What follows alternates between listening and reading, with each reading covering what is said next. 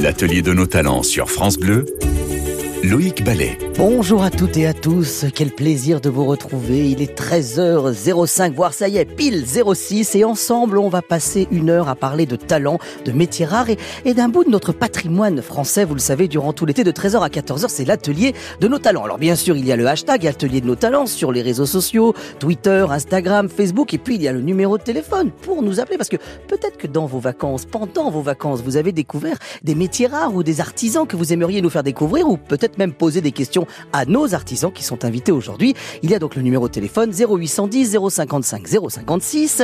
Alors, ils nous sont indispensables pour bien nous sentir chez nous. Ou mettre de l'ordre dans notre intérieur. Nous aimons y mettre notre séant dessus. D'ailleurs, peut-être que certains nous écoutent en étant assis sur l'un d'eux. Vous l'avez compris, on va parler de mobilier, mais pas n'importe quel mobilier. Du mobilier d'intérieur à la française. Alors aujourd'hui, pour nous parler de ces meubles anciens et surtout de ce travail de restauration et de ce savoir-faire à la française, parce que vous allez voir qu'il y a un véritable savoir-faire français, euh, Isabelle Demure, bonjour. Bonjour. De l'atelier de tapisserie euh, du fil à retordre. Alors vous, vous êtes à Bar-sur-Seine, en Oui, Champagne. Dans l'Aube, voilà. Euh, Marie-Hélène Poisson, des ateliers Marie-Hélène Poisson, euh, du même nom. Euh, une sommité dans la marqueterie Boule, il me semble. C'est ce que mon petit doigt m'a dit. C'est à moi de le dire. du côté de, du château de Fretet, Frétet, Frétet, je l'ai bien dit, à Savigny-sur-Bray, dans, la, dans le Loir-et-Cher. Et puis Jean-Claude Galéa, à distance, grâce aux moyens techniques de France Bleu Saint-Étienne-Loire. Jean-Claude Galéa, vice-président du musée du tissage et de la soierie de Bussière, et puis surtout ancien tisseur. Bonjour Jean-Claude. Bonjour. Alors, ensemble, on va se parler de, de tous ces métiers qui gravitent autour de notre mobilier. Mais d'abord, j'aurais envie de, pour planter le décor, euh, de faire un petit retour en, sur l'histoire. Euh, Marie-Hélène Poisson, euh, vous, vous êtes la troisième génération d'artisans marketeurs boules. Vous êtes né dans un meuble. Oui, c'est un peu ça, oui. Dans quel meuble vous êtes né Ah bah, dans, dans, un, dans, dans un bureau Mazarin, on va dire. Alors justement, euh, on parle de bureau Mazarin, on parle de meubles, de chaises. À quel moment le mobilier à la française, un peu dans les codes euh, dans lesquels on vit encore finalement, euh, arrive finalement dans notre quotidien? Eh bien, à, vers le XVIe siècle, en fait, on a un petit peu assez de transporter les coffres, de mettre de tréteaux pour faire une table.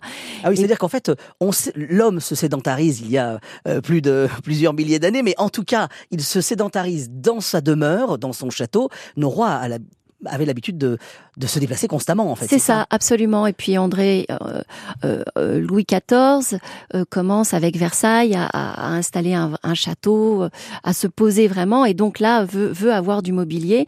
Donc c'est là qu'arrive tout, tout le mobilier fastueux qu'on va avoir à Versailles et ailleurs. Ce moment, il est très important dans l'histoire parce que ça veut dire que d'un coup, le meuble ne va plus se déplacer. Donc, on va pouvoir prendre du poids, prendre ses aises, et puis le meuble va devenir un peu clinquant aussi, parce que Louis XIV, c'était le, le, le, premier à vouloir asseoir son pouvoir par- jusqu'au bout des doigts et jusqu'au bout des meubles, finalement. Mais oui, absolument, c'est le roi Soleil. Et avec euh, André Charles Boulle, bien sûr, euh, avec ses marqueteries de laiton et d'écailles, on peut guère faire plus clinquant. Alors, euh, avant de se parler de justement euh, euh, cette école boule finalement, euh, quand je dis l'école boule, c'est ce courant et puis cette mode aussi et ce, cette manière de, de marketer le mobilier. Euh, J'aurais envie de parler avec vous, euh, Isabelle. Vous, vous êtes donc tapissière. vous travaillez donc sur des fauteuils. Euh, L'âge d'or ou la naissance du fauteuil comme on le connaît aujourd'hui, avec ce, ce, ce côté rembourré et puis euh, tout, tout ce travail-là, il arrive quand lui? Ben, en fait, le terme fauteuil euh, arrive en 1636 dans le vocabulaire. 1636, Oui, d'accord, voilà. c'est très précis. Oui, c'est. euh, Ça correspond à quoi en fait? Euh, Qu'est-ce qu'on définit par fauteuil finalement? Ben, La rupture avec le siège d'avant? Avant, c'est très brut, très austère. euh, Il n'y a pas de garniture. il y a C'est de fonctionnel, on va voilà. Et euh, le confort est moindre. Et ce qui veut dire que le fauteuil, qu'est-ce qu'il a de plus lui? Eh bien, il a une garniture en Oui. crin. euh, c'est des feuilles de palmier, en règle générale, crin végétal, crin animal également, issu du cheval ou du porc. Et donc on commence à, cheval. à prendre soin de notre de notre séant, de, de nos fessiers. de, de nos fessiers, Tout à voilà, fait, et avoir du molletonné et aussi Tout à dans le fait. dossier, puis sur les accoudoirs. Ça c'est Voilà. la naissance du fauteuil. Oui. Euh, ça veut dire que finalement, euh, ce fauteuil, les gestes n'ont pas changé chez vous? Non, n'ont pas changé. Euh, je travaille qu'en traditionnel, donc crin, ressort. hein. Euh, le ressort arrive un peu plus tard, en 1800, 1804. Oui. Et, euh, Au début du son- 19e siècle Voilà, en fait. il, il fait son apparition et on l'allie au crin. L'atelier de nos talents. Sur France Bleu. Alors, depuis le début de cette émission, on parle de meubles, de meubles à la française et de tout ce travail de, préparation, de fabrication et aussi de restauration, parce qu'on va se parler de restauration dans un instant. Euh, je voudrais avec vous, euh, Jean-Claude Galéa, du côté de donc de Bussière euh, et ce musée du tissage et de la soierie, qu'on revienne sur euh, euh, sur ces terres, sur le département de la Loire et puis ce mont du Lyonnais, tout proche de Lyon aussi, parce qu'il y a une histoire de la soierie qui est quand même assez importante en fait. comment la, la soierie arrive jusqu'à vous à Bussière d'abord mais la soirée, elle arrive jusqu'à nous au moment de la, des grèves des canuts euh, à la Croix-Rousse. Ah oui, des grèves très euh, difficiles, hein, très dures. Oui, très très dures. Euh, les premières vraiment grèves dures en France. 1800. Euh... bah, 1820. Ouais, c'est ça. Hein, c'est le début du 19e siècle. oui, je serais moins précis, précis, sur les dates que mes collègues. Non, mais c'est pas grave. On vous en veut pas. donc les soyeux lyonnais ne pouvant plus faire tisser. Euh, avait la connaissance des métiers à tisser dans les monts du Lyonnais euh, principalement, et euh, au lieu de délocaliser en Asie comme il le ferait peut-être à l'heure actuelle, ils ont délocalisé dans nos régions, dans nos monts du Lyonnais. Et donc les métiers jacquards ont quitté euh, la colline de la Croix-Rousse. Non, et, ils n'ont pas quitté parce que les métiers existaient. Euh, les métiers, ben ils ne tissaient pas de la soierie, mais ils tissaient euh, du chanvre, ils tissaient d'autres matières. Il y avait ce savoir-faire sur place. Il y avait le savoir-faire, il y avait la qualification, mais donc c'est à ce moment que la soierie est venue jusqu'à nous et elle a, elle a. Et alors justement, Jean-Claude, si vous voulez. Elle a grimpé sur les monts du Lyonnais. Et donc, ce qui veut dire que cette soirée, alors on parle de la soirée euh, euh, d'habillement, mais il y a aussi tout, tout, ce travail de tissu et de soirée pour l'ameublement. Et là, euh, nos, nos, amis qui sont avec nous autour de ce micro euh, commencent à ouvrir grand les yeux parce qu'effectivement, euh, le tissu d'ameublement, il y a un vrai savoir-faire aussi du côté dans, dans ce coin-là, à Bussière. Ah, ah, bien sûr, il y a, y a un vrai savoir-faire et même le, on pourrait dire que dans l'ensemble de la soirée, le, le tissu d'ameublement est venu même avant le tissu d'habillement. C'est-à-dire que euh, d'abord on l'a mis sur les fauteuils avant de le mettre sur soi. C'est Souvent, oui, parce qu'il y avait, euh, il y avait euh, un besoin de décoration, de recréer des images de l'extérieur à l'intérieur, et souvent des dessins ont, ont été faits pour l'ameublement. Et après, euh, est venu les dessins sur l'habillement. Euh, juste pour euh, planter le décor, je sais que du côté de Bussière et dans ce coin-là, il y a Panissière. Où là-bas, on a quand même préparé les rideaux de la Maison Blanche, s'il vous plaît, encore aujourd'hui. Ce qui veut dire qu'il y a un vrai savoir-faire dans l'ameublement. Bien sûr, il y a la, la, la Maison Tassinari et Châtel, donc euh, qui ont un atelier de tissage mécanique et relativement moderne sur euh, Panissière, et qui ont encore un atelier de métier à bras sur la région, sur euh, la Croix-Rousse. Isabelle Debure, vous, euh, qu'est-ce que vous cherchez dans ce tissu justement quand vous écoutez Jean-Claude qui est ancien tisseur et on se parlera aussi de ce métier-là. c'est un tissu particulier que vous avez besoin pour vos fauteuils, vous? Tout à fait. Il faut respecter le martindale, c'est-à-dire le martindale. Oui, c'est ce qu'on va va établir la résistance l'assise, le frottement, l'abrasion, euh, pour que le tissu perdure dans le temps et ait une certaine euh, résistance. D'où, d'où l'idée de ces tissus un peu plus épais qu'un, qu'un tissu de, de vêtements. Ah oui, l'épaisseur ne veut rien dire. C'est pas vrai. Oui, moi j'ai une petite soie à l'atelier de la maison Zolfani. Elle est épaisse comme un papier à cigarette. Une mais elle a la... d'une grande. Voilà, tout à fait. C'est un slogan Mais du coup, elle est, elle a la martindale. Donc, ce qui veut dire que euh, ce tissu, on va, qu'est-ce qu'on va faire avec ce tissu? Racontez-moi sur le sur le fauteuil finalement. Donc le tissu est posé après une toile blanche, une ouate. On va faire un appointage euh, régulier à la semence. D'accord. J'ai la chance d'avoir un appointage à la semence. Oui, alors Là, ça y est, je vous ai perdu. non, je vais vous expliquer.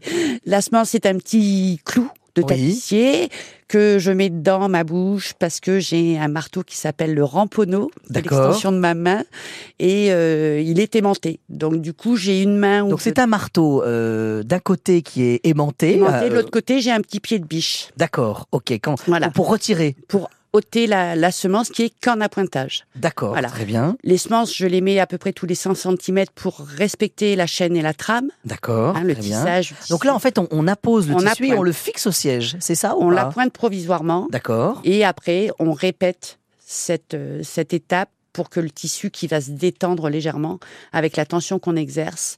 Voilà, d'où le marteau aimanté, je reviens là-dessus parce qu'en fait, je, je travaille au sol Hein, sur un tout petit tabouret, j'ai le fauteuil dans mes jambes et je tiens d'une main le tissu que je dois euh, fixer et de l'autre semence dans la bouche et je tape. Et ce qui fait que j'ai un geste régulier, donc du coup une tension régulière. On sur le le sait, tissu. dans l'atelier de nos talents, on vous parle tout le temps de tous ces, tous nos sens et tous nos membres sont en action. On travaille même avec la bouche. Je ne savais pas. Tout pour à faire- fait, oui, oui, oui, oui au niveau des semences. Je suis sûr qu'il y en a quelques-uns qui nous écoutent et qui regardent ce fauteuil sur lequel ils sont assis, qui est un peu rembourré et de la même technique. Ils doivent se dire, tiens, mais donc, il y a eu du boulot finalement sur ce fauteuil.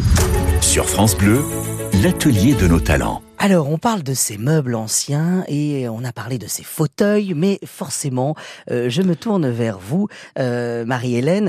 Marie-Hélène Poisson, alors vous, euh, vous êtes la, la dernière maison où vous vous consacrez à la restauration de la marqueterie boule. Alors, je voudrais qu'on explique quand même ce qu'est la marqueterie boule, parce que finalement, dans notre quotidien, alors pas tous les jours, mais régulièrement, on entend parler de de de de- d'un mobilier boule ou d'un meuble style boule. Voilà, mais qu'est-ce que ça veut dire en fait? Alors, la marqueterie boule, c'est une marqueterie qui est composée principalement de laiton et d'écailles de tortue. Alors, André Charles Boulle, l'ébéniste du XVIIe, n'en est pas l'inventeur, mais c'est lui qui l'a amené à ce, à ce degré de perfectionnement. Voilà. Ça veut dire que quand on dit degré de perfectionnement, ça veut dire qu'il va, il va pousser euh, euh, des, des décors qui sont en miniature, qui sont. euh, euh, comment il travaille pour faire ça? En fait, par privilège royal, il avait le droit d'exercer plusieurs métiers.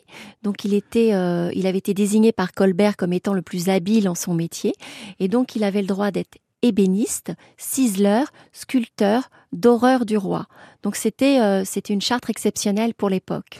Comment on, on- on travaille euh, aujourd'hui euh, sur ces, sur ce, ce mobilier? Parce que ce mobilier est forcément très ancien quand il arrive chez vous ou pas? Alors, oui, il est ancien parce qu'il peut être du XVIIe, du XVIIIe et du XIXe siècle, parce qu'on a fait après des meubles boules à toutes ces époques. Ça a toujours été plus ou moins à la mode. En fait, le, le- le meuble boule ne s'est jamais euh, ringardisé, j'aurais envie Non, de dire. Si on peut dire, non. si on peut user le- ce mot-là en parlant Mais de boule. absolument, surtout que nous à l'atelier maintenant on fait des créations, donc il y a toujours, on fait toujours, on crée toujours des, des objets selon le principe de la marqueterie boule. Euh, quel est le Il reste encore du mobilier que, qui sort, qui sortait de ces ateliers euh, du XVIe siècle? Alors c'est très très rare parce que maintenant tout est quasiment euh, référencé, mais de temps en temps, euh, heureusement, on a une petite pépite et, ça met du sel dans, nos métiers. On trouve des meubles exceptionnels et c'est souvent des collectionneurs privés qui n'ont pas euh, forcément euh, l'i- l'image de, de, de, de la vraie valeur de leur objet. Alors on leur explique, ils vont se renseigner et là ils découvrent en fait qu'ils ont une pure merveille. Ça arrive. Comment on fait pour les matières premières? Parce que effectivement, on parle de l'écaille de tortue qui est un animal protégé aujourd'hui, euh, donc c'est forcément plus compliqué aujourd'hui, je suppose.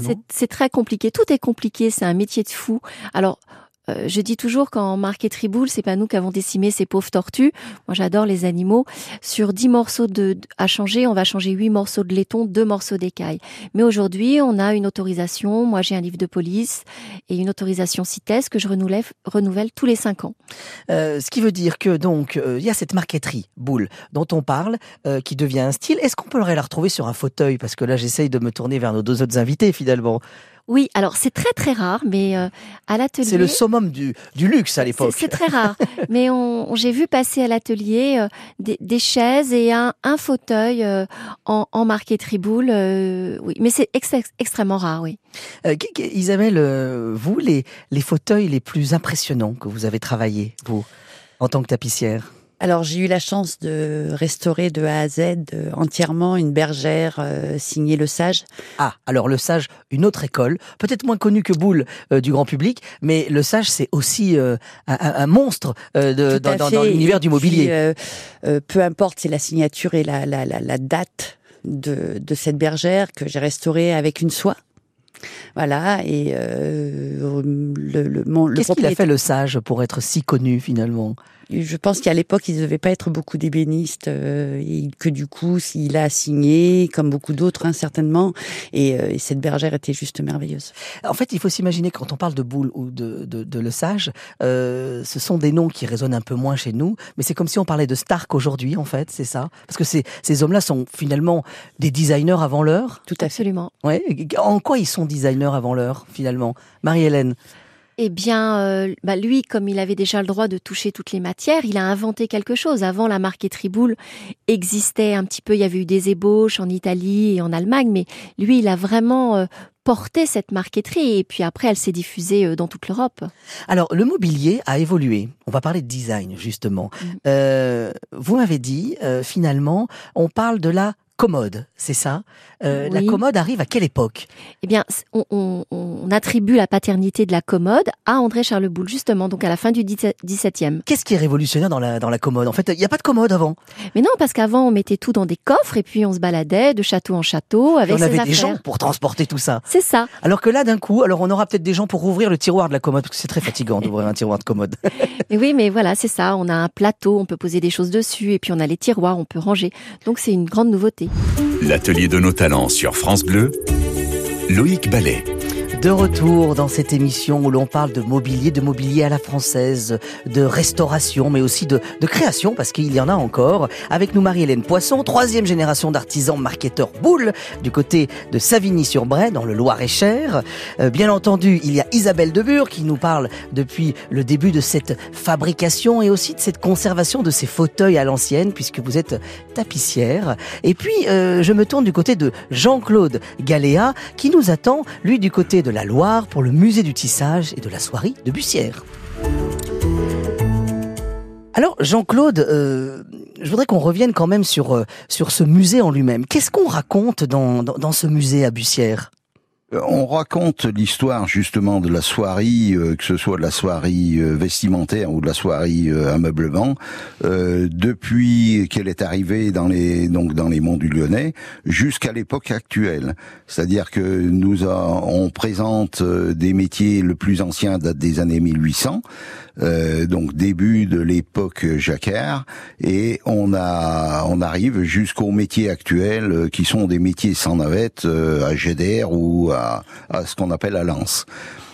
Ça veut dire que euh, aujourd'hui, euh, il y a ce patrimoine et ce savoir-faire. On, on peut se dire que c'est un savoir-faire français aussi ou pas? Est-ce qu'il y a un savoir-faire français dans, ce, bien sûr. dans la Euh, soirée ben, La révolution du, du tissage, c'est quand même l'époque Jacquard. C'était quand même la création de la mécanique Jacquard. Donc ce monsieur Jacquard qui est un Lyonnais, c'est ça hein? Oui, tout à fait. Euh, Qu'est-ce qui, révolutionne Jacquard? Eh ben, il révolutionne la manière de, de faire un dessin, de tisser un dessin euh, qui soit précis, euh, qui soit euh, conforme à une ébauche, à, une, à un dessin euh, travaillé en peinture, mettons, et euh, il permet de le réaliser euh, de manière euh, précise et beaucoup plus facilement, parce qu'avant on travaillait euh, pour que lever les fils de manière individuelle, il fallait être deux voire trois sur un- une machine euh, pour euh, tirer les, des cordes et créer le dessin.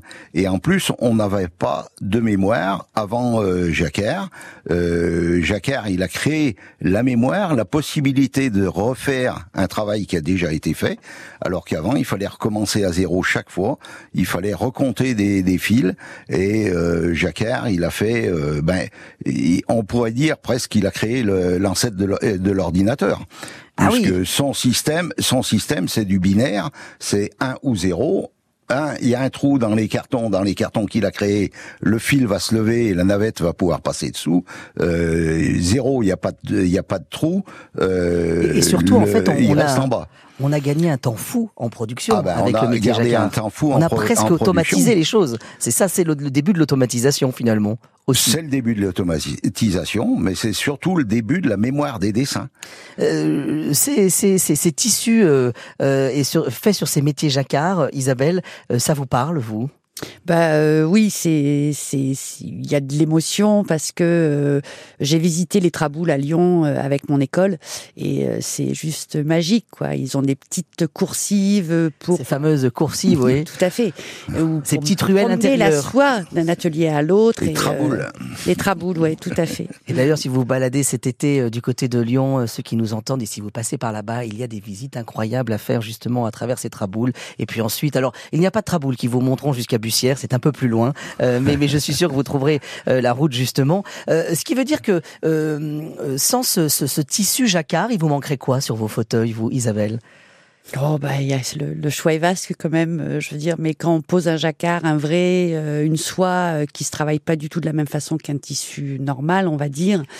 euh, Le motif aussi, non le motif, C'est ah beaucoup oui, plus euh, oui. varié et Bah, réaliste quand- aussi. Par exemple, sur la bergère euh, Louis XVI, si j'ai posé une soie avec euh, un motif tout au raccord, la soie ne se pose pas comme un tissu lambda, si je peux me permettre, euh, selon l'hydrométrie, la chaleur dans l'atelier ou autre. euh, C'est Juste, plus juste euh, en, en deux mots, la, la forme d'une bergère, parce que vous nous parlez de cette bergère formidable qui vous a fait rêver. Ce n'est pas une gardienne euh, de, de, de brebis. Hein.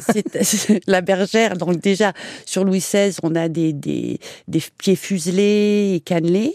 Oui. Voilà, avec des Par rapport au fauteuil, la bergère, la différence? Fauteuil, on peut passer les mains sous les accoutoirs. D'accord. Bergère, c'est plein. Ah, voilà, Voilà. très bien. L'atelier de nos talents. Sur France Bleu. Alors vous le savez, on parle de ce meuble et de ce mobilier qui nous entoure, ce mobilier à la française qu'on a créé, imaginé il y a quelques siècles et que aujourd'hui on restaure aussi grâce à grâce au trésor et, et, et aux mains précieuses de nos amis qui nous entourent aujourd'hui. Alors là à présent, on file euh, quelques instants du côté euh, d'un lieu incroyable. C'est une sorte de, de caverne d'Ali Baba euh, du mobilier à la française euh, qui conserve, restaure. Euh, C'est le mobilier national. Bonjour Arnaud Denis. Bonjour. Alors vous, vous êtes inspecteur des collections au mobilier national. Est-ce qu'on peut se dire euh, rapidement ce, ce qu'est le mobilier national d'abord, avant de rentrer dans, dans ce mobilier en soi? Alors, le mobilier national, c'est l'héritier du garde-meuble royal puis impérial, euh, qui euh, donc euh, a pour mission principale, au sens large, l'ameublement des hauts lieux de la République, des, des adresses officielles, l'Élysée, bien sûr, les ministères, les grands corps de l'État, euh, les ambassades de France à l'étranger, mais aussi un nombre important euh, de musées et d'institutions culturelles en France et à l'étranger. Ça veut dire en gros que finalement au départ il y a eu le garde-meuble du roi, comme vous le dites, où, on stockait le mobilier euh, royal qui représentait la France au quotidien dans ces palais-là. Et finalement il s'est transmis après la Révolution. Je crois qu'il est devenu impérial, il est devenu républicain en s'appelant mobilier national. Ce qui veut dire qu'il y a une il y a un vrai devoir de patrimoine au-delà du mobilier de nos palais d'aujourd'hui, comme vous parlez de l'Élysée ou de Matignon ou de l'Assemblée nationale. En effet, euh, le, le, le garde-meuble était à la fois un lieu de, de stockage, de conservation, mais aussi un lieu de restauration, puisque là, il y avait des ateliers à la fois de restauration et de confection, comme c'est également le cas euh, de nos jours.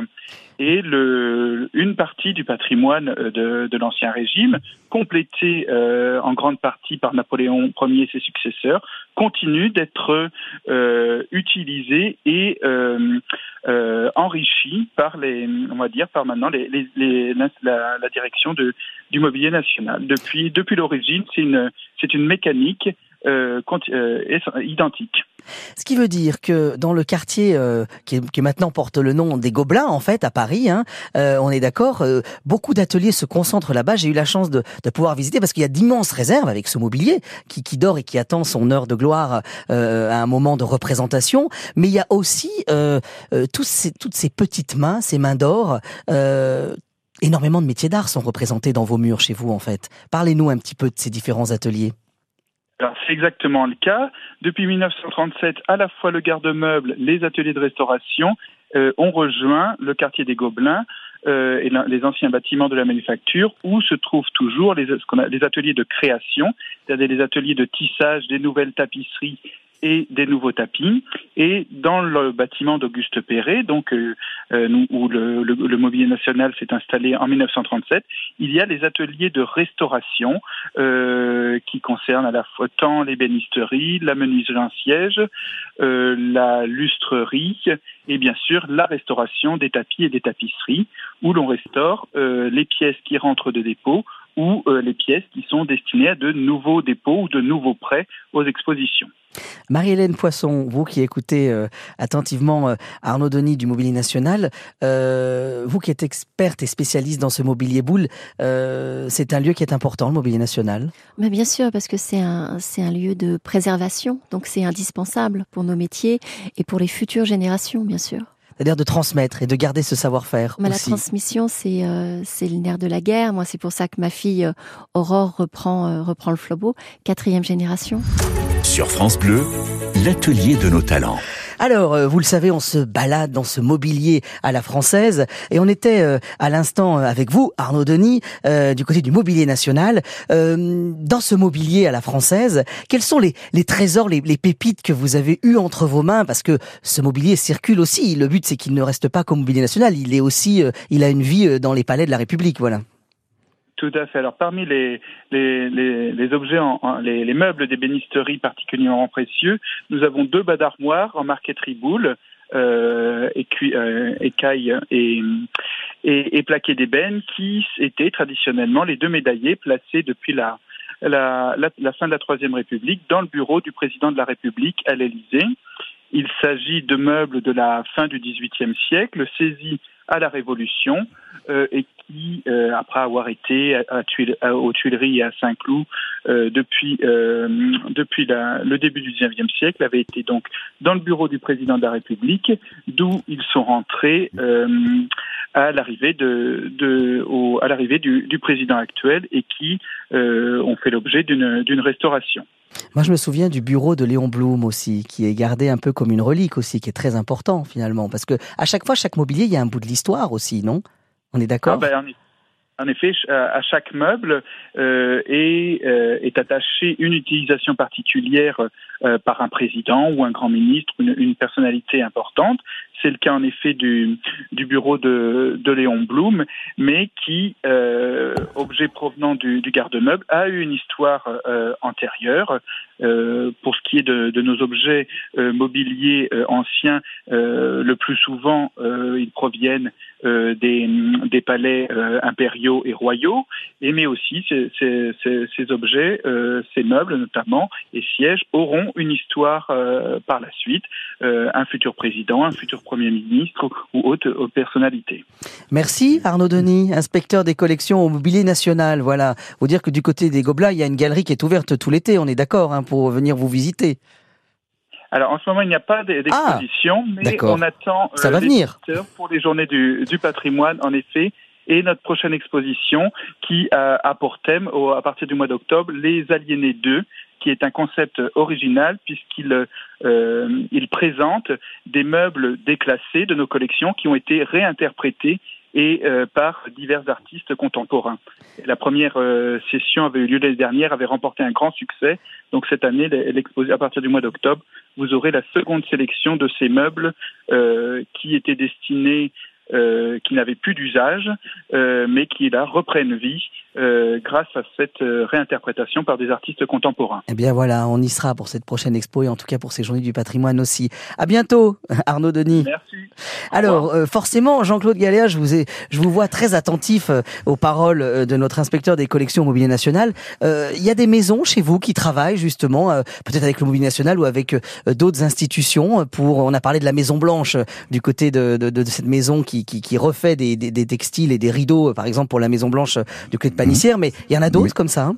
Bien sûr, et euh, d'autres euh, d'autres entreprises. Euh, sur Bussière même, il y a une entreprise qui s'appelle ATBC et qui a fait des produits pour la Maison Blanche, entre autres, qui a tissé du crin de cheval.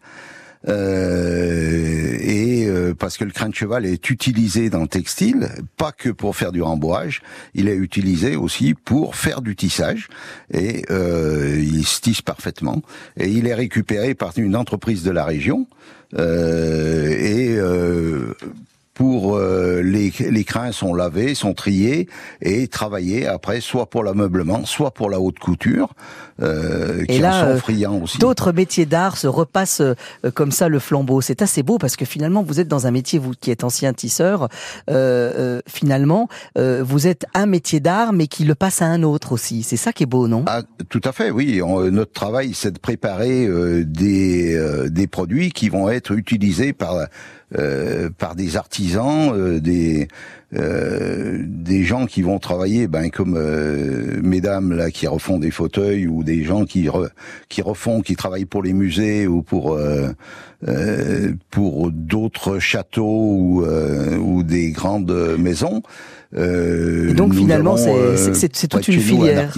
C'est toute une filière des métiers ah, d'art finalement qui s'enchaîne.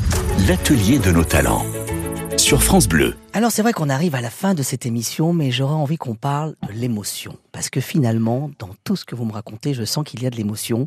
Euh, Isabelle de Bure, vous, euh, quand vous, vous me parlez souvent de d'émotion. Quand on a préparé cette émission, on m'avait dit il y a de l'émotion dans ces fauteuils quand je leur redonne vie ou quand je les restaure. Ben, il y a l'histoire familiale. Euh, on parlait d'histoire nationale, mais il y a aussi l'histoire très personnelle des gens qui vous l'apportent. La petite Madeleine de Proust voilà, ou la grand-mère qui était dans son petit fauteuil euh, décède. Et tout d'un coup le fauteuil prend une autre dimension, les enfants, les petits-enfants le font restaurer et il y a un attachement qui est sensible. Et, euh, et voilà, les petits trésors qu'on retrouve également à l'intérieur des garnitures, euh, l'épingle du bigoudi. Ah, on trouve des choses dans le fauteuil Des petits trésors que je rends au propriétaire. Un peu comme quand on perd sa télécommande dans le canapé. Tout à fait. voilà. Peut-être qu'il y aura des tapissiers de canapé qui la retrouveront dans 50 ans, c'est ça Tout à fait, mais bon, moi c'est plutôt le petit sou, euh, la petite épingle à bigoudi, euh, des petits papiers. Il y a des, larmes qui se, qui se versent quand on voit ces fauteuils, quand vous les livrez aux gens ou pas? Oui, oui. Oui, c'est c'est enfin c'est génial, mais de voir cette émotion par rapport à un meuble et euh, c'est la, la Madeleine de Proust parce que il y a l'histoire familiale derrière. Alors je vous sens très passionné et je sais que beaucoup de gens vous vous écoutent avec attention. Euh, on peut venir vous voir. Bien entendu. Alors on est dans l'Aube, on est en Champagne. Oui, à Bar-sur-Seine. À Bar-sur-Seine. Il y a l'atelier et c'est aussi une boutique, c'est ça? Oui, je suis j'ai baigné un peu dans la brocante, donc il y a divers euh, objets coup de cœur. Dans le métier, on dit un showroom. Allez. on a le droit de le dire dans le mobilier ancien aussi. Soyons fous. voilà, on passe vous voir, vous êtes ouvert. Alors c'est pas ouvert cet après-midi, hein, puisque voilà, les amis, euh, il faut laisser euh, Isabelle revenir jusqu'à son atelier, mais ça sera ouvert dès demain. Euh, Marie-Hélène Poisson, je voudrais qu'on se parle rapidement de cet événement au château euh, du côté du Loir-et-Cher. On est à Savigny-sur-Bray. Qu'est-ce qui se passe dans quelques jours? Alors au mois de septembre, les 9 et 10 septembre, on organise le quatrième salon des artisans d'art au château de Frétet. Donc en fait, euh, j'ai décidé d'organiser avec mon mari ce salon où il y a 41 artisans, tous en démonstration. C'est surtout ça qui est très important. Tout le monde fait des démonstrations sur son stand. Et euh, on a des conférences avec notamment euh, Dominique Chevalier, qui est professeur d'histoire de l'art à l'école Boulle et aux Arts Déco. On a un dîner le samedi soir, euh, dîner au flambeau à l'intérieur. Je crois qu'on attend quand même euh, 3000, 3000 personnes à peu près. 3500 visiteurs, oui, oui, oui. Et 41 artisans d'art, en référence au, au, numéro du département, c'est ça C'est ça, exactement. Bon, et ben voilà, on passe vous voir en septembre, mais on peut venir bien avant aussi du côté du, du château de Frétet. Merci d'être venu jusqu'à nous. Jean-Claude Claude Galéa, alors juste du côté de Bussière, il y a une exposition, hein, c'est ça Tout hein à fait. Exposition temporaire autour de l'upcycling. Comment on recycle les, tissus, les textiles, c'est ça? Oui, c'est la deuxième vie des textiles, une nouvelle vie pour les textiles. Euh, donc euh, c'est, euh, on expose avec des projets d'entreprise qui sont des entreprises autour de chez nous. Euh, et puis c'est l'upcycling pour euh, l'art, c'est-à-dire faire de l'art avec d'anciens tissus faire du neuf avec du vieux. C'est dans les courants d'aujourd'hui finalement ça. Tout à fait. Bon, combien de visiteurs à peu près au musée par an 3 4 000. Ah, et ben voilà, je suis sûr qu'on aura donné envie à quelques-uns de passer par euh, Bussière. Merci à vous, en tout cas, euh, Jean-Claude Galéa, du côté de Bussière, le, le musée de la soirée et du tissage, voilà, du côté de Bussière dans la Loire.